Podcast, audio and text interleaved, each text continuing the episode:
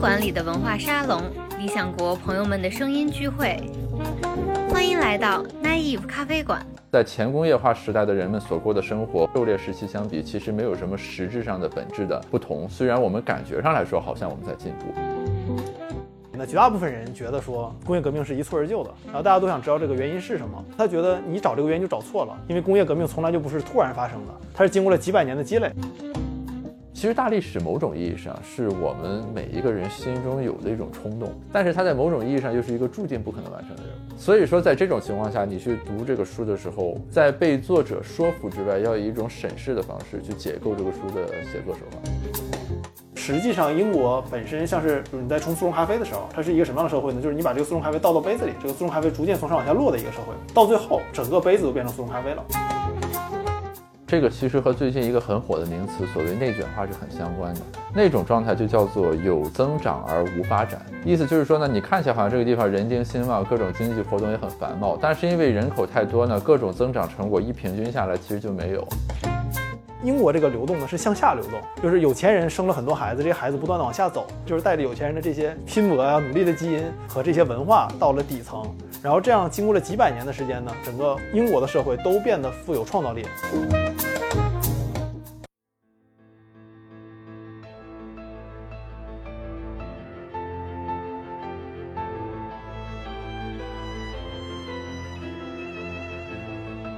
大家好，这里是奶 Eve 咖啡馆，我是好汉。那我们今天非常高兴，请到两位嘉宾，跟我们聊一聊经济学方面的一些话题。请到这个汉阳和曹光宇两位嘉宾，可以先跟大家打个招呼。大家好，你介绍我是汉阳，介绍他是曹光宇，就让大家感觉我姓汉名阳一样。但实际上我叫王汉阳，我自己本身也是播客的主播，然后做两个播客，一个叫社会人科技评论，是科技类的，然后另外一个叫怪物上志 Monster，是泛人文类的。然后本身呢，我一直也是这个理想国的忠实用户，是读了很多理想国的书，跟理想国有很多金钱关系。后来发生了一些精神关系，就是非常喜欢亮国出的各种东西。我自己的主业呢是个创业者，我是做人工智能行业的。Hello，大家好，我是曹光宇，我本科和博士都是在北大光华管理学院读书。我自己现在的这个专业呢，就是一名经济学科研工作者。那我自己也有一档播客叫子非鱼，所以今天聊这本书呢，其实也是和我的专业内容相关。特别是我个人的研究兴趣主要是政治经济学和数字经济，很高兴能够和汉阳一起来跟大家交流这本书。那我们今天其实跟大家要聊的一个话题，也是理想国在今年下半年出的一本书延伸开的一个经济学的选题。这本书叫《告别施舍》，那它也是一本大历史的书籍。我们都知道，近些年其实主打大历史的读物非常的多，从这个人类简史到这个大分流，这个枪炮、病菌与钢铁，那其实非常多。那这一本书也是一个大历史脉络、大历史历史叙述的一本书籍。你们两位肯定都涉猎或者读了很多大历史方面的书，也在经济领域有一些研究，有一一些。见解。那你们读完这本书之后，对比其他涉及这个经济叙述的大历史书籍，作者的观点有没有什么特别之处呢？我我觉得好汉刚才的这个导语介绍这本书介绍的很好。就是这本书呢，其实是我会把它当做一个大历史系列读物中的一本。如果由我来说的话呢，有三本书应该和它放到一起来读，分别是《枪炮、病菌与钢铁》、阿西莫格鲁的《国家为什么会失败》，还有彭木兰的大分流。也就是说，这几本书的共同特点呢，就是他们希望在一个比较长的时间段里面去分析人类发展的历史，然后来回答一些比较宏大的命题，比如说人类的社会为什么会往前进步和发展，不同的国家在发展的方面又会有什么不一样。对比这几本书来说啊，那这本书最大的观点上的差异呢，还是在于它所给出的这个视角，或者说作者本人所持的这种立场的差异。比如说刚才所提到的几本书呢，《枪炮、病菌和钢铁》是所谓的地理决定论，他认为现在当今的这个世界为什么发展成这个样子？比如为什么欧洲殖民了美洲，而不是拉丁美洲去殖民欧洲？是因为人类这个物种在历史上分布不一样。呃，欧洲有比较好的可供驯化的动植物等等。那，与之相对呢，比如说国家为什么会失败，强调的就是制度的观点。他强调的，比如说朝鲜和韩国都在朝鲜半岛上，三八线的两侧，其实在地理条件上没有什么差异，但是因为两边的制度不同，所以现在两个国家发展的差别很大。那么与之相对呢，这本书的作者的观点其实归纳起来来说，最终落到了侧重于文化价值观和基因相关的这个视角上。当我们把刚才提到几本书作为一个序列来读的时候，其实作者彼此之间的观点和视角可以形成很好的补充。那从这个角度来说的话，呃，这本书的作者其实是提出了一个他自己来解构人类大历史的一个视角，就是从文化、价值观和基因的角度，然后回答这本书三章分别提出的三个问题。就顺着光宇刚才的说，就是他说这几本书要一起读嘛，但告别施舍应该是这些书里的最后一本。《告别施舍》这本书特别有时候有一种你在读知乎回答的感觉，因为他在反驳其他几本书的论点。所以如果你对其他几本书的论点不太熟悉的话，你会看到他就是一部分他开头先会反驳上一本书写的东西。但如果你对上一本书不够了解，那可能你对这段看的是云里雾里的。就大历史这种写法本质上很符合正常人追求东西的一个逻辑，就是大家觉得说某个事情之所以它能成功，一定有一个其中内涵的脉络在这儿。我想知道为什么。就像我们创业嘛，就创业有时候说你一个公司有一个北极星指标。就是你一旦追求这个指标，才让你的公司真正变好。其他各种指标可能只是假的，你追求这个指标不一定能让你的公司变得更好。那大历史本身其实就是相当于是不同的作者在探讨不同的北极星指标，就是他们在思考说哪一个北极星指标实际上是对一个国家和一个民族来讲是最好的，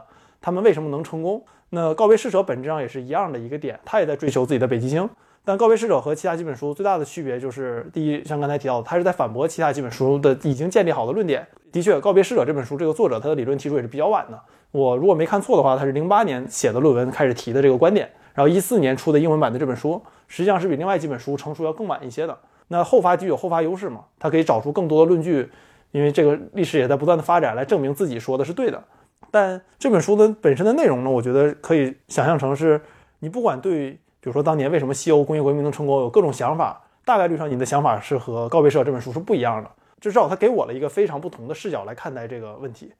刚才两位其实讲的他都还挺含蓄的，就是他这个书序论其实就叫十五页说清世界经济史。你从这个名字就可以看出他这个野心和这种大历史叙述的这种特点已经完全的昭然若揭了。光宇，他就是你刚刚讲说他提出了三个核心的命题，因为绝大部分听众可能还没有看过这本书嘛。那告别施舍他怎么样以一个简史或者大历史的角度？给我们在十五页梳理了世界经济史，能不能在比如说五分钟之内讲一下大概是哪几个命题，他提出了哪几个观点，帮我们梳理这个世界经济史，然后我们再进行一些细部的有趣的讨论。其实这个书如果要说它的编排和架构设计来说呢，是对读者非常友好的。因为它分了三个大的部分，其实就是它要回答的三个核心的问题。三个大的部分呢，第一是马尔萨斯陷阱的这个部分，其实是全书花了最大的篇幅，应该是将近一半的页数来讨论。它其实在这个部分核心想向大家传达的信息，就是说人类的前工业化时代是一个相对停滞的时代，也就是说我们在前工业化时代的人们所过的生活，狩猎时期相比，其实没有什么实质上的本质的不同。虽然我们感觉上来说好像我们在进步，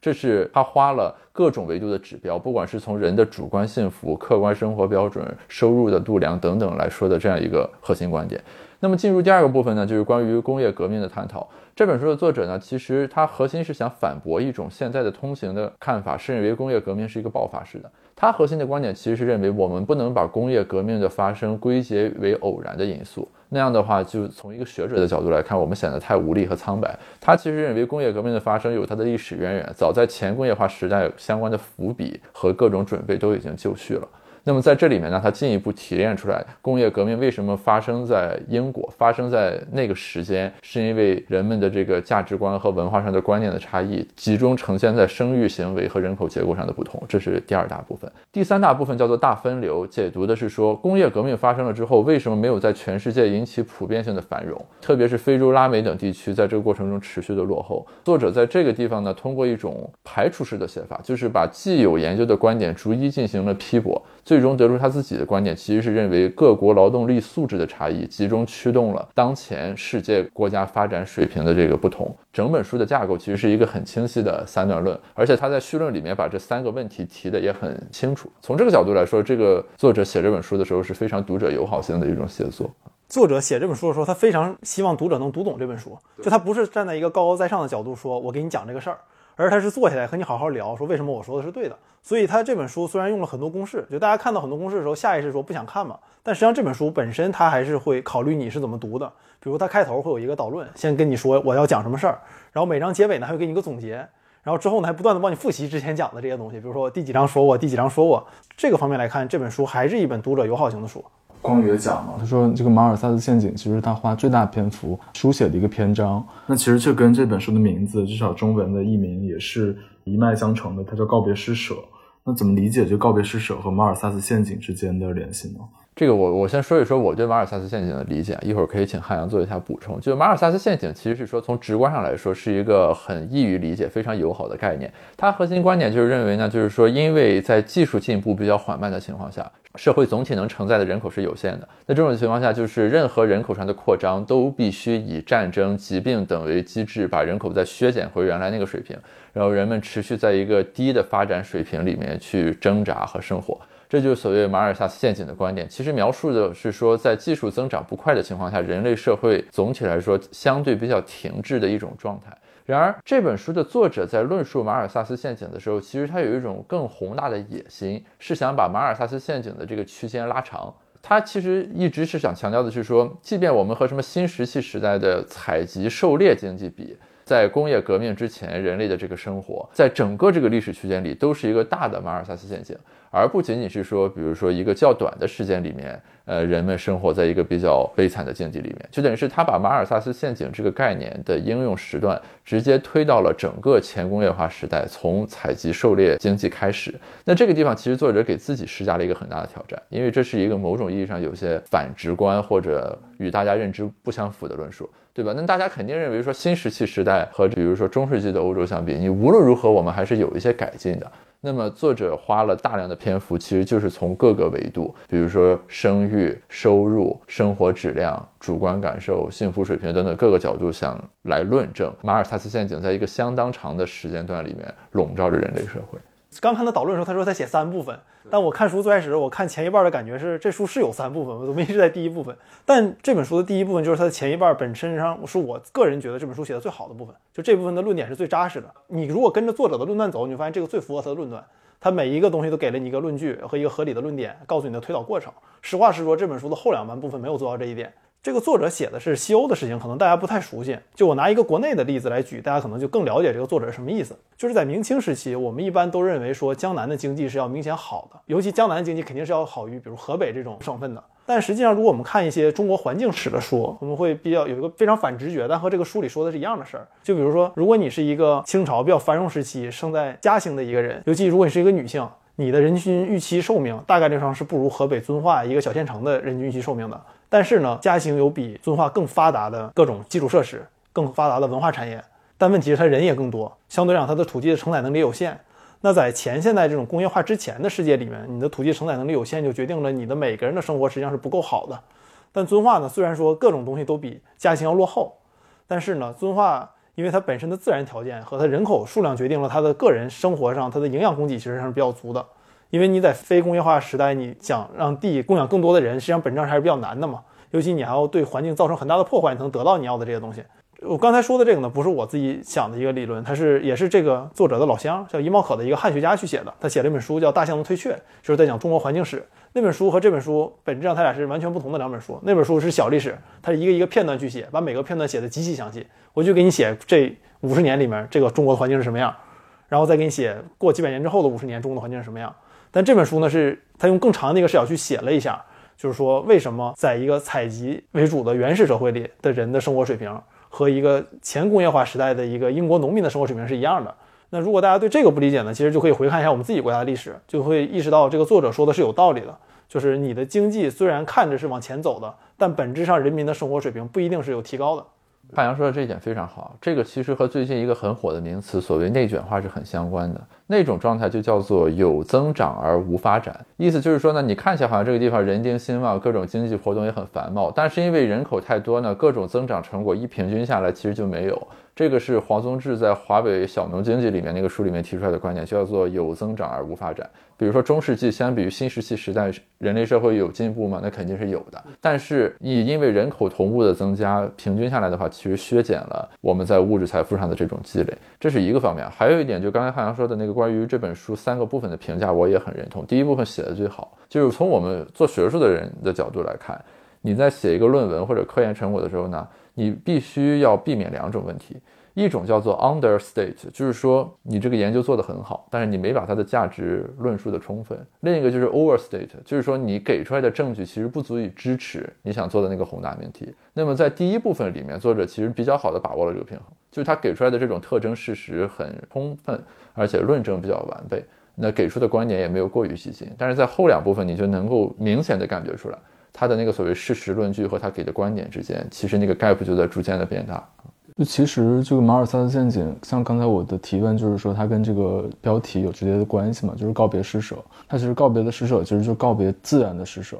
而且这本书在宣传的文案上，其实也就是说叫告别靠天吃饭的经济陷阱。就靠天吃饭，这个自然的馈赠，它的生产力承载有限。如果在没有一个生产力极大突破到工业革命时代之前，它一定是不断的内卷化，不断的去降低每个人的生活质量。就技术上的增长，其实没有造成人生活福祉的增长。有一段话，我还画了线总结了一下，就他说，这个马尔萨斯世界在此展现出的是一种反直觉的逻辑。任何能提高死亡率的事情，比如说战争、动乱、疾病、公共卫生不良，或者这个停止母乳喂养，都能提高物质生活的水准。但是，任何能降低死亡率的事情，比如说我们都觉得很好的事情，比如说医疗的技术进步、个人卫生的改善，然后公共卫生的优化。作物欠收时候有政府的公粮去供给福利粮，反而会降低物质生活的水准，就是一个反直觉的逻辑嘛。然后其实看到这里头，我想到一个我之前看过的书，是那个郑也夫的《文明是副产品》，他在论证这个人从采集社会、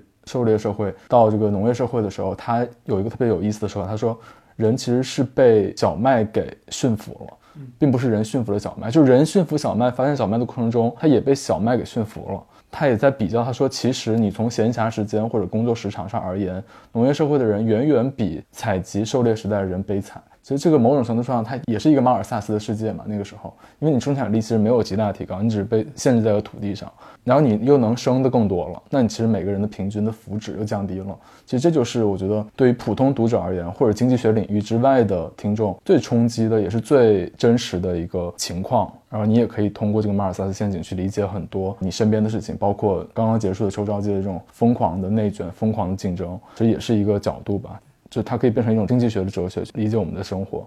我觉得其实一句简单的话来形容这个事儿，就你可以把它理解成，比如说一个省，就算所有人的高考都是七百四十九分，也改变不了清华北大一年在这个省可能只招十几个人的事实。对对。但每个人的难度都变高了。对对。但我对这个告别施舍的理解，其实和你说的可能不太一样。我觉得分两点来说，就第一点是，就刚才提到马尔萨斯这个事儿嘛，就这个回到咱们自己的这个例子上，就是咱们一直说中国是个治水的国家嘛，中国历朝历代的政府主要一大任务就是治水。但实际上，本身治水只是最开始会对你的幸福生活是有影响的。但越往后也来看的话，你为了把这个水继续治住，你花的力气是更大的。其实本质上对你的生活水平有没有特别大的提升，这个是是存疑的，很有可能是负面的影响。这个就和这个作者写的其实是一个事儿。但是我对他这个告别施舍的理解，其实不是在于离开靠天吃饭，离开靠天吃饭这个事儿太政治正确了。这本书最后最核心的那个论点是，如果一个穷国想变成富国，是不能靠。这个富国给他经济转移和这些帮助他变成富国的，你必须要靠自己才能变成一个富国。但是我不太同意这个作者给的各种手段，就是他完全无视了就过去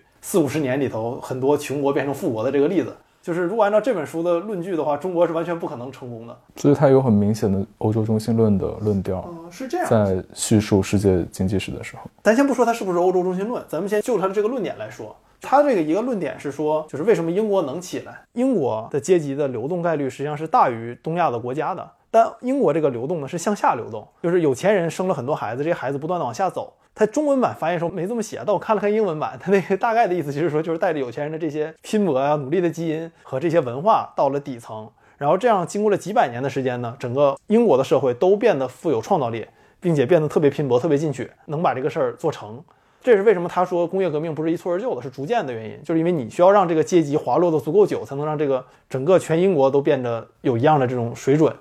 但这样的话，就是咱们举一个非常明显的反例，就大家都知道，我国在刚建国最开始这段时间是没有就是英国这种阶级的。换句话说，就是我国完全没有阶级向下滑落的空间，因为大家都是一个阶级。但我这么说可能有些武断，但差不多其实就是这个感觉。那如果按照作者这个推论，中国在改革开放之后应该完全没有能力获得成功。就是因为中国既没有这么几百年的阶级不断滑落的积累，然后也没有相关基因和文化上的传承，你说变突然就变了，而且在三四十年内能取得如此大的经济成就，中国自己这个例子就和这本书在后两章的这个论断是完全完全相反的。这个我补充一下，就我的导师和另外三位学者有一篇文章刚刚发出来，他们的核心观点就认为，比如说我们国家当年发动的这个上山下乡的运动，让青年去广阔天地大有可为，下到农村去。从这一代人的角度来说，就这一批知青自己受教育的机会其实被剥夺了。但其实有一个很重要的外部溢出性，就是他们在他们下乡的那个地方变成了当地的教师，然后带来了当地的人力资本的提升。与之类似的是咱们国家当时的赤脚医生。你站在现在的医疗角度来说，那肯定都是土方法，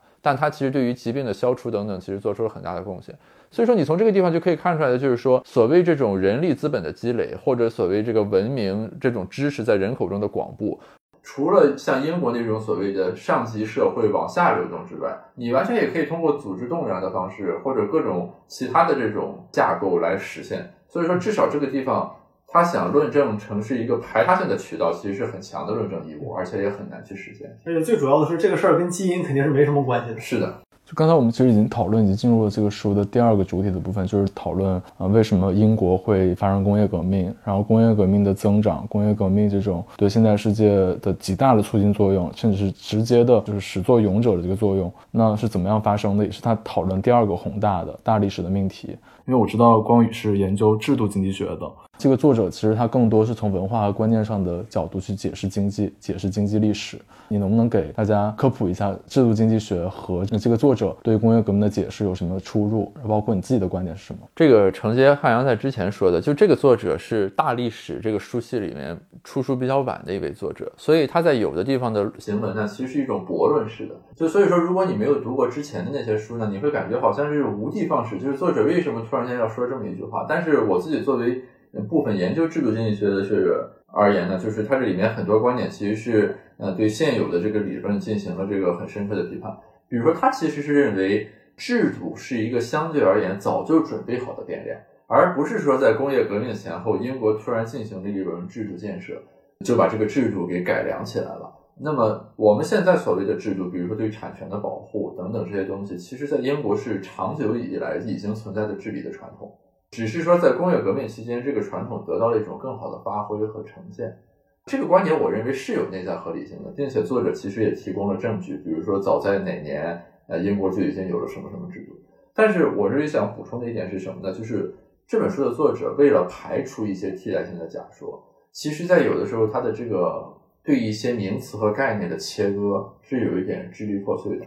我举个例子啊，比如说他在这里面其实是把制度和技术作为并列的要素，但其实这两个要素本身是有内在的关系的，比如说。他说英国很早就有了市场，那 OK。但是我们说技术的进步本身是可以改变市场的形态的。比如说，咱们如果在一九八零年的时候说市场，大家第一反应是菜市场，对吧？就是我去市场买菜。但是我们今天说市场，大家就会反应过来，天猫也是市场，等等等等。所以说，一个制度的雏形在很早的阶段就具备，并不意味着它在后来的这个发展和变革中就不重要，因为它自己的这个形态是可以发生变化的。而在经济学我们的视野看来，你如果想把这个机制说清楚，其实是很难的。你如何论述是技术本身带来的影响，还是技术促进了制度的变革，制度产生了影响？那么就这个方面来说，作者的论述其实没有那么完备。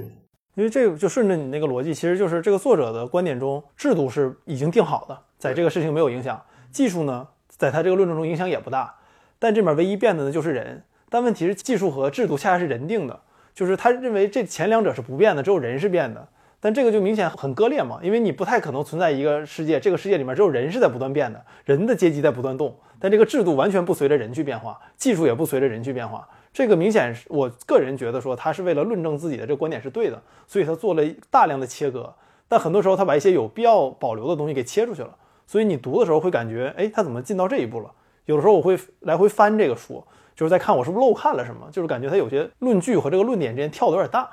但，但具体而言，就是这个作者对工业革命为什么会发生在英国，或者他为什么极大的促进生产力，具体而言他的观点是怎么样的呢？或者具体而言其他流派的观点？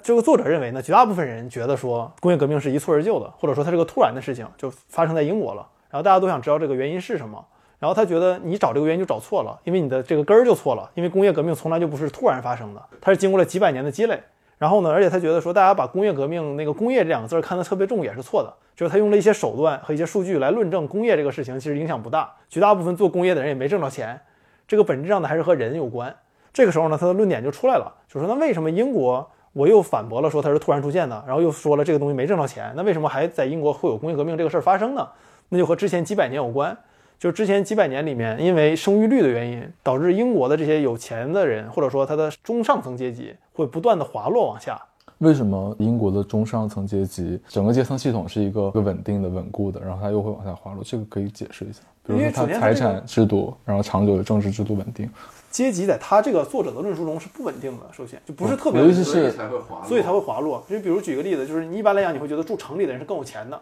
但是城里英国城里的，因为那个时候的英国城里的居住条件实际上是更差的，就非常符合他第一章的论述，就是你人虽然多在这个地方，这经济也发达，但你人均享受的少了，所以城里的这个人的生育率呢是低于乡村的。那这个时候，比如城里有一个有技能的工匠，他可能有两个孩子，然后不幸死了一个，他把这个东西往下传的时候，他可能需要从乡下再去找一个人把这东西交给他。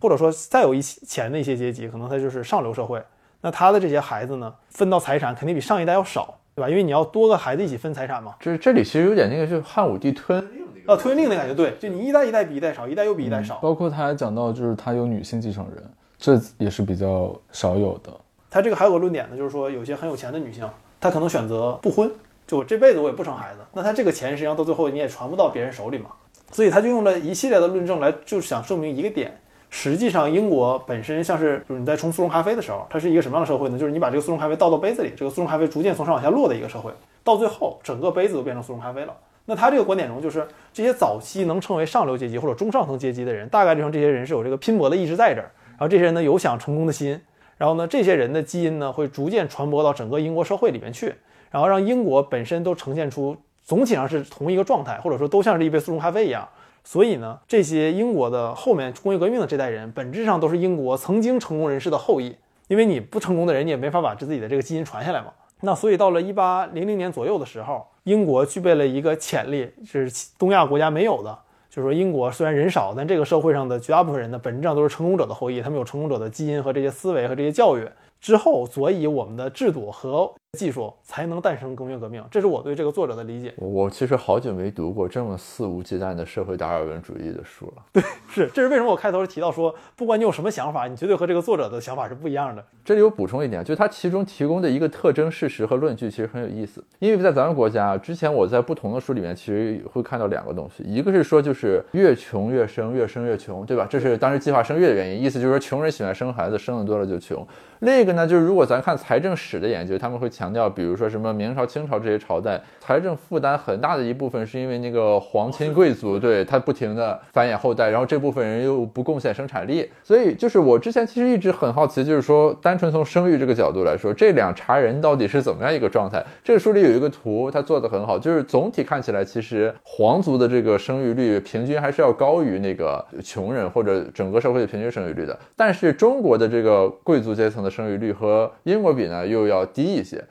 所以说没有出现那种向下滑落的那种普遍性的这个状态啊。这个特征事实，在读这本书之前，其实我是不知道的。作者还是归纳的很有意思。他直接说达尔文的那个书其实就是受马尔萨斯的逻辑的影响，达尔文自己亲口说过。这个又可以参照李想国的另一本书，就那个闫飞教授所著的叫做《穿透社会学的想象力》，里面专门介绍了，比如说从斯宾塞什么这些人发端开去，社会达尔文主义的思潮怎么样兴起，又怎么样逐渐的被主流学术研究所批判和扬弃。但是我觉得这本书的作者很明显的是心底里非常赞同这种观点。对啊，因为他讲的很明显，他在有一章第十三章，他说为什么是英国而不是中国、印度或者日本的时候，他直接就说，他说英国能成为先驱，就是因为它漫长和平的历史，甚至更早以前这个漫长的和平历史，导致它制度稳定，包括私有财产的保护，才提供了一个环境，让他们中产阶级安全，让他们中产阶级的文化能够稳定的通过生物机制传播到社会的各个角落。对这本书就是翻译的时候没那么翻译，就你如果看美国亚马逊所有的评价里，基本上都会提到“基因”这个词，就只不过中文版里把这个词弱化了。我不知道是不是翻译就特意为了这书不这么设答，把那个词给删去了，还是改了词。但这本书，如果你是一个西方读者，你读这本书的时候，其实本质上就是在读一本偏向社会达尔文主义的一个一个论述。你会对基因啊各种东西有看法的，在这本书里面。这这本书有一点很有意思的点，就是它后两章给的一些论据都属于，如果你仔细想想，你脑中很快就能想明白一个反例的这些事儿。比如说，就他说这个贵族的这个阶级滑落，或者上层阶级阶级滑落。但这个事情在所有国家其实都是这样。就如果一个家族，就你能活到今天，你能出生，大概率上你的祖先是成功的，才能把你繁殖到今天。就是这个情况下，包括你看很多我们中国人特别愿意看我们自己的姓是从哪儿来的，因为就是姓特别多的这个族群呢，一定是有一个不一定是皇室，但至少是上层阶级的祖先的，是能找到这一层的。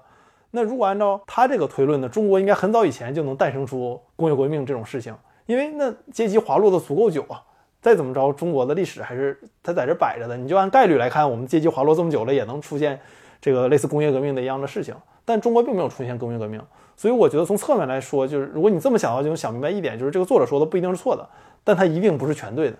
是我要说一下，就是作者在写这本书的时候面临的挑战，不是他一个人的挑战，是整个经济学或者泛社会科学研究普遍的挑战。比如说，在一堆乱七八糟的因素里面，你怎么样得出因果关系？因为比如说这本书里所涉及的所有讨论，基本上全都是双向因果。那你比如说制度肯定对增增长有影响，对吧？那你这国家有钱了，可以更好的建设。你的制度就诸如此类这种成对的关系，我印象特别深的就是在讨论那个收入和死亡率的时候，就是收入会不会影响死亡率，死亡率会不会影响收入，对吧？我很佩服作者的是说他抛开了计量的工具和数学的语言，试图用文字来把这个东西论述清楚。但其实这个其实是很难的事情。我刚才提到了，比如说制度的这个因素，那在实际的研究当中，这就是一个很难做的东西。你怎么样解决？到底是谁影响了谁？那比如说，国家为什么会失败？那本书的作者为什么在经济学里面很有影响？包括制度经济学为什么这几年有很大的发展？就是他通过一些计量上的工具方法来解决这个问题。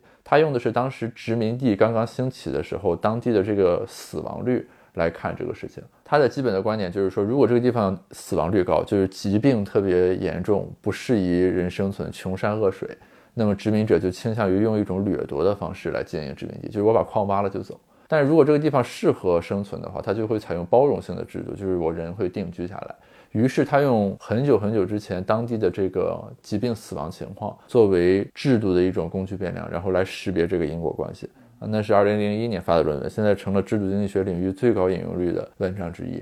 呃，我自己作为做这方面研究的人啊，就是作者。本身，比如说他在论述工业革命兴起的时候，他其实对制度变量是持一个某种意义上的否定态度，就认为这个没有那么大的变化。其实也是他在讨论的过程中做了一些简化。我们就拿中国举个例子，对吧？我们这建国七十多年以来，你很显然前面三十年和后面四十年的这个制度是有一个这种转变的。如果你完全忽略制度的变化来谈发展的话，其实跟我们最近的这些年的这种经验性的认知是不相符的。其实是。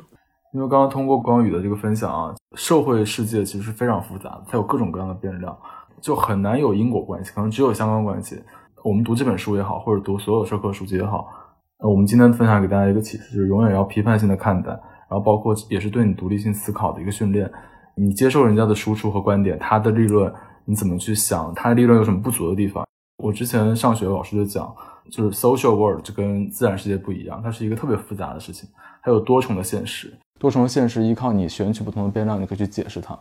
但你解释永远只是相关性的解释，不是因果的解释，没有线性的。其实社会世界里，我觉得不存在线性的东西。但我这个说法可能有有点挑战社会科学很支持定量派那那一批人。就是社会科学里面的定量派，其实是这种观点的坚定的拥护者。就我自己也是做实证研究、做定量分析的。就是我在做任何分析的时候，其实我心里很明确的知道这个事情有一千个面向，你只能捕捉到的是其中的一个侧面。但是刚才我们提到的那一堆书，这些大历史的这个书的写作者在写这个书的时候，不管是出于他对自己这些年来科研观点的坚持，还是出于这个书本身面向读者的考虑，他不得不在论证的时候试图去论证我这个面向是最重要的面向，或者是影响最大的面向。你看这些书其实很有意思，就基本上任何一个作者都要把这所有的这些渠道讨论一遍，然后说我这个书里讨论的这个渠道是最重要的渠道。那么在比较阅读的时候，其实是读这个书的一个很重要的乐趣之所在，就是其实大家所掌握的资料和既有的研究成果是公共的。对吧？没有什么说，就这数我这儿有，你那儿没有。那在这样一种情况下，大家怎么样基于共同的资料和科研基础？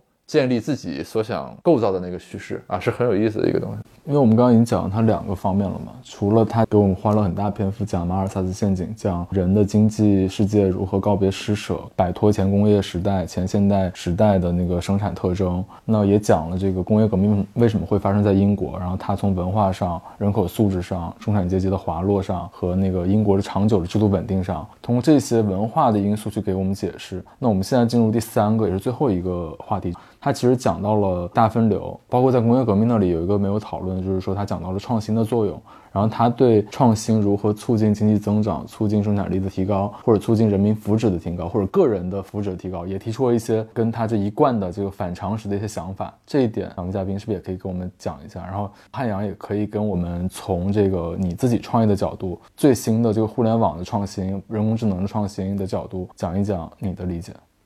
然后我自己是创业的，所以也是做新技术的。如果说我要早生，就是二百年，有可能我就是那书里的反面人物之一。就这本书的观点是非常反直觉的，就是他认为英国工业革命和创新或者技术的提升本质上关系不大。就他的论据呢是说，就如果你看英国工业革命最重要的两个领域，一个是纺织工业，一个是铁路，就会发现这两个工业里的创新者本质上都没挣着什么钱，大概率上可能最后活得也不是特别顺。所以呢，他觉得说推动人们创新的呢，肯定不是挣钱这个因素，就是这些人是挣不着钱的。所以呢，你不能认为想挣钱这个因素是推动了创新的这个原因。但当然，他最终又归到了他那个理论里嘛，这是跟你的这个传承和你的基因有关。但这个事情实际上在我看来啊，就我作为我的实际经验，我只用我的个人个例来说，我觉得是绝对错的。就第一点就是，就我们拿今天来举例，就是你会发现大部分创业公司本身就是不挣钱的。就是创新和创业成功从来在历史上就不是同一件事儿。一个人有创造和他能把创造变成钱，或者我们说要把这个东西货币化，从来就不是同一件事情。比如咱们现在用的这些社交软件。就所有社交软件都有一个特别重要的东西，就是货币化，就是你要把你的流量换成钱。很多社交软件就倒在了把流量换成钱的这一步，就是它有流量，但是它换不成钱。你能说这些创新是失败的吗？你很难这么说，因为可能十个创新里有一个成功的，但你不可能指望一个创新就会成一个。那他举的这个例子中呢，就是会发现很多发明了各种纺织机的人，或者说发明了铁路的各种新的技术的人，最终挣的钱不是特别多。但这个事情，我觉得分两点来看。第一点就是客观上来看，他发明这个事儿和他挣到钱本身就不是一个关系。就你没有办法论证出发明这个东西的人当时有没有想挣钱那个心，对吧？有可能他的确就是想挣钱，但他没挣着钱。这个事情和作者那个结论说这些人知道这事儿挣不着钱也创新，这是完全不同的事情。你没有办法回到两百年前揪着这个人问说你做这事究竟想不想挣钱，对吧？那这个在我看来，作者的这个论述是不成立的。这些人创新的时候是不想着挣钱的，以及创新挣不来钱。就这个论点，在我这看来，咱们自己都有这个生活经验，身边全是创业公司的各种 app，就这个是不成立的。第二点呢，就是这个作者呢，在写这个事情的时候，他过于看重了整个国家的这个基因和或者说这个国家传承的这个作用，但他忽略了这个相对来讲个人的不同，就是历史的进程他看着比较多，但他忽略了很多个人的努力。咱们举个例子，拿飞机举例子，就是咱们看飞机发明的时候，就如果按照这个作者的理论。如果这个人类觉得飞机应该是有的，那应该整个国家的人都会很赞同飞机这个事儿，然后一群人在不断的努力发明飞机，然后因为我们的基因传承下来了，我即使不成功不挣钱，我也想发明飞机，然后到最后这个飞机终于被发明出来了。在历史上完全不是这样的，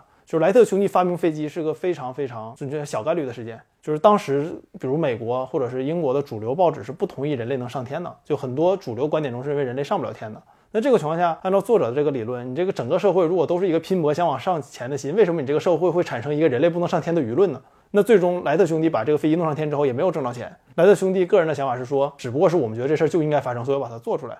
那如果按照作者这个理论，那你应该看到整个社会都有一样的舆论趋势，赞同莱特兄弟的做法。但现实中我们看到的就是说，在莱特兄弟把飞机飞上天之前，主流的这个舆论里呢，并不认为人类能飞上天。那这个就和这个作者的观点，我觉得是相违背的。他认为整个阶级滑落对社会的大影响是几百年持续不断的，但我觉得可能就是你不同时期、不同历史阶段，整个环境的影响可能是相对来讲更大一些的，而并不是他像他说的，就这个环境取决于过去几百年的这个积累。那我觉得我们如果顺着这个作者的思路，通过文化和观念去解释经济的变革，解释经济的历史和发展的话，中国现在最大的经济创新，世界瞩目的其实就是互联网的创新嘛，某种程度上，对吧？你们觉得如果从中国这种北京啊，或者中国南方城市这种蓬勃的互联网创新，如果用这个作者的观点去解释它跟中国人的特点、中国人的性格，你们觉得有关系吗？这个是我读这个书的一个困惑，就是我感觉作者在写这本书的时候，并没有很把中国作为一个值得被解释的标的来解释。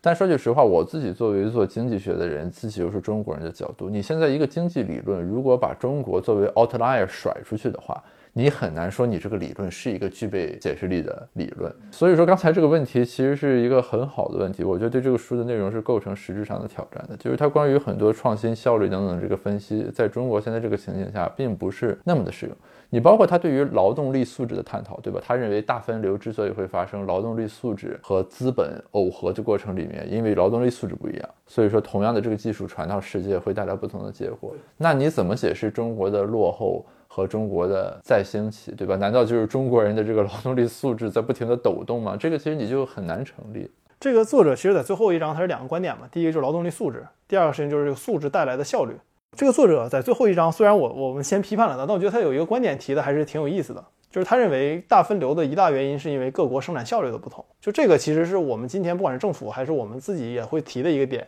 就是说同样的一个技术，你在不同人手里用的效率的确是不同的。比如说很多时候我们说美国的互联网公司它的市值比中国互联网公司高，就是有一派程序员的理论，他认为是因为美国本身的效率会比国内要高。比如说同样一个功能，可能中国的程序员用的要比美国的多，这是管理上的原因。也有可能是就是工具上的原因，中国的公司的确不太愿意用工具，好多时候愿意重复造轮子，就一个事儿你自己再重新造一遍，不用现成的东西。那所以呢，如果这么来看的话，这个作者在这个点的角度，我觉得还是有道理的，就是说效率是造成分流的一个原因。同样的一个技术，在不同人手里的效率是不同的。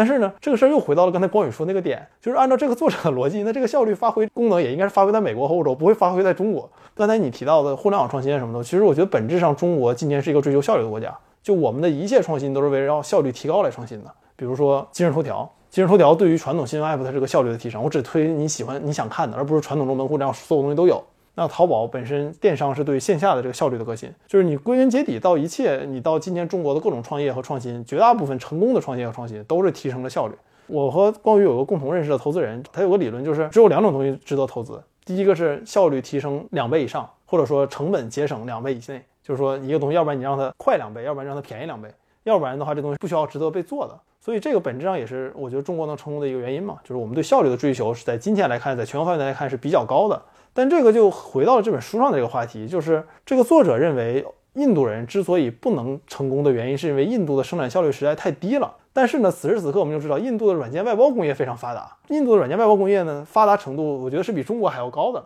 印度这个效率非常低的国家，在这个纺织机都用不明白，一直到一九八零年、两千年还在用手摇纺织机，这种都被英国淘汰了二百年的东西的国家，是如何诞生一个高效率的软件外包行业呢？这个作者在写书的时候，他似乎把一切近代发生的事情，就我们现在人活着的时候能感受的事情都排除出去了。如果你光看说从你出生之前这段历史，你会觉得作者说的可能是有道理的，但你一旦把他讲的这些事儿带入到自己的生活中，你会发现他说的东西是有点问题的。这个我补充一下。就特别是在大分流这个第三个部分的时候，这个问题体现的是尤其突出，是为什么呢？大分流这个词本身在学术上现在是个专有名词，它源头应该就指的是彭木兰当时写的那本书，就叫 Great Divergence，对吧？大分流。这个词就基本上就定格下来，就是讨论这个的。然而在讨论这个的时候呢，一个先天的问题自带的就是工业革命为什么没有发生在中国，或者说技术诞生了之后，为什么中国作为一个有比较好的禀赋的这样一个国家，却在清朝就最终变成了那个样子？所以说，就是在这个部分讨论里面啊，其实英国和东亚的这个比较分析，作者虽然进行了，但是总体来说，我觉得其实不是那么充分，也可能是因为篇幅的限制，前面那个讨论马尔萨斯的这个部分太多了。这方面如果大家愿意读呢，就是这两年刚出了一本新的书，叫做那个大分流之外，就等于是王国斌先生写的，是等于对彭木兰那本书写了之后，近年来不管是国外的汉学界、发展经济学界，还是国内的研究等等的一个新的补充。就是说，从彭木兰的大分流提出来之后，整个大分流现象的研究这个学术进展都有什么？再读一读那本书，我觉得是对这本书的这个部分里面一个很有意义的这个补充。就这本书，虽然我和光宇刚才批判了一下它的后两个部分，但你问我这本书值不值得读，就我觉得就像光宇说的。你读了前几本书的情况下，这本书是你值得读的另外一本书。就首先，这本作者，如果这个人是现实中我认识人的话，我大概率是能和他成为朋友的一个人。对很多事情他自己说的时候还是挺明白的，就是好多东西的确是没有结论的，他的东西只是其中的一个观点。就咱们刚才提那本不算啊，就是在历史学上，真正好多愿意特别愿意写大历史的人，总有一个点，就是说他越特别愿意觉得自己这个东西是世界的唯一解释。这本书的作者上来就说了，自己这个东西可能是有问题的。虽然我理解中他是一个非常自信的说法，就是谦虚一下，但他的确是会告诉你说这个东西结论是不一定对的，而且他会留很多问题。看这本书，我的一大感觉就是说，我想知道这些问题的答案。这个作者留了很多问题，比如说穷国究竟如何才能变成富国？在他这个理论下，如何变成富国，他是没有讲的。那这个时候你自己会去思考，就这种留给观众的思考，我觉得是非常好的。但是呢，另外一点，我觉得可以说的就是，我觉得大家不要只读大历史的书，就大历史看似是一个很取巧的东西，就是你读一本书能了解很多事情，对，然后能跟人侃酒桌上能吹牛了。当然我这么说可能有点以小人之心度君子之腹，但很多人就是我，至少我自己有时候在读这些大历史的书的目的就是说，我想赶快知道这个事儿怎么回事儿，就像我听比如某些知识付费的 app 上把一本书缩成五分钟给你读完一样。但很多时候事情没这么简单，就比如说像我今天在这个节目里提到的《环境史》这本书，也是因为之前我们做节目就是研究的比较多。当你把大历史的书和片段的小历史的书放到一起读的时候，你就会非常明显的意识到大历史的书是有一些缺陷的。就比如说一个人能把中国一年的经济就这个环境写成一本五百页厚的书，那这个时候你再读一本五百页的书呢？这本书试图把中国由始由秦朝到中国现代的经济学这个或者说环境学的东西全讲一遍的时候。你就能更容易知道这本书的问题缺陷在哪。你可能会很容易想到说，哦，那这本更细节的书里写了很多数据，这本大书是没有提到的。那他忽略这些数据是对还是错的？你自己会有一个思考。那这个思考才是我觉得读书最有意思的地方。对这个我很同意啊。正好说到最后，我也补充一下，就之前我们的讨论更多的是围绕书本身的内容，但是读大历史的书本身，如何写作大历史，就是你在读不同的人去写这个过程中，你去体会他们的这个技法的高下是很有意思的。比如说大历史的书其实很多，也有很多失败的尝试，对吧？比如说什么中央帝国的财政密码、中国式部金融史等等，中文世界里面也有很多学者和作家进行过相应的尝试。但是你如果仔细看的话，它这个功力还是有高下之别。其实大历史某种意义上是我们每一个人心中有的一种冲动，就是给。长时间的历史一个简单的解释，但是它在某种意义上又是一个注定不可能完成的任务。所以说，在这种情况下，你去读这个书的时候，是要跳出书的内容本身之外，在被作者说服之外，要以一种审视的方式去解构这个书的写作手法。此外，我也很同意，就是应该配合一些局部研究的那个优秀的读物来配套使用，比如说教魂儿，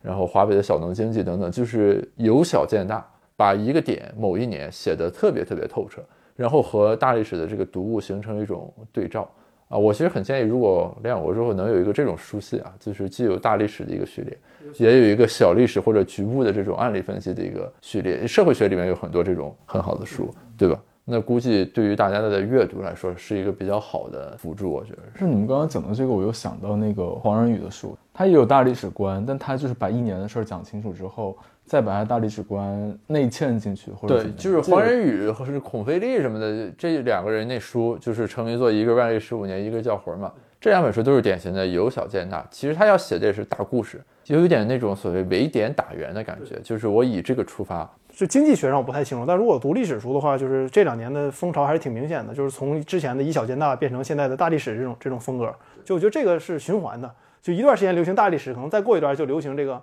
以小见大这种风格。就如果你读一本书，我觉得最有意思的点，一定就至少我自己一定先关注，就是这个大历史的人在选举数据和论证的时候，他选了什么，舍了什么。他选什么舍什么，本身就说明了他的很多想法。即使他这本书中没有明说，但是你也能很容易的看出来，这个人这本书如果有问题会出在什么地方。比如再回到咱们今天这本书，我在读一篇关于这本书的评论的时候，就提到了一点，就是他选的很多数据都是英国收入比较高的人的这个数据，比如他对饮食的这个占比，就你的买的吃的在你的生活中收入的占比嘛，他选的就是高收入者的这个比例。那这个时候你你就很明白意识到，哦，他说这个论据可能在英国富人阶级的确是成立的。但英国穷人呢？那你这个数据据里就没有这一项了。那这是为什么？你要大小合着读，你要知道他选了什么数据，扔了什么数据。但更重要的是，你要知道有什么数据存在。其实我们就是读书啊，包括呃理想国的读者，或者说更广大的听众读者，我觉得我们都是批判性的去读一本书，并不是说读完一本书我就成为这本书本身，然后替他背书。我们节目也不是这样。那我觉得读任何书也不是这样嘛。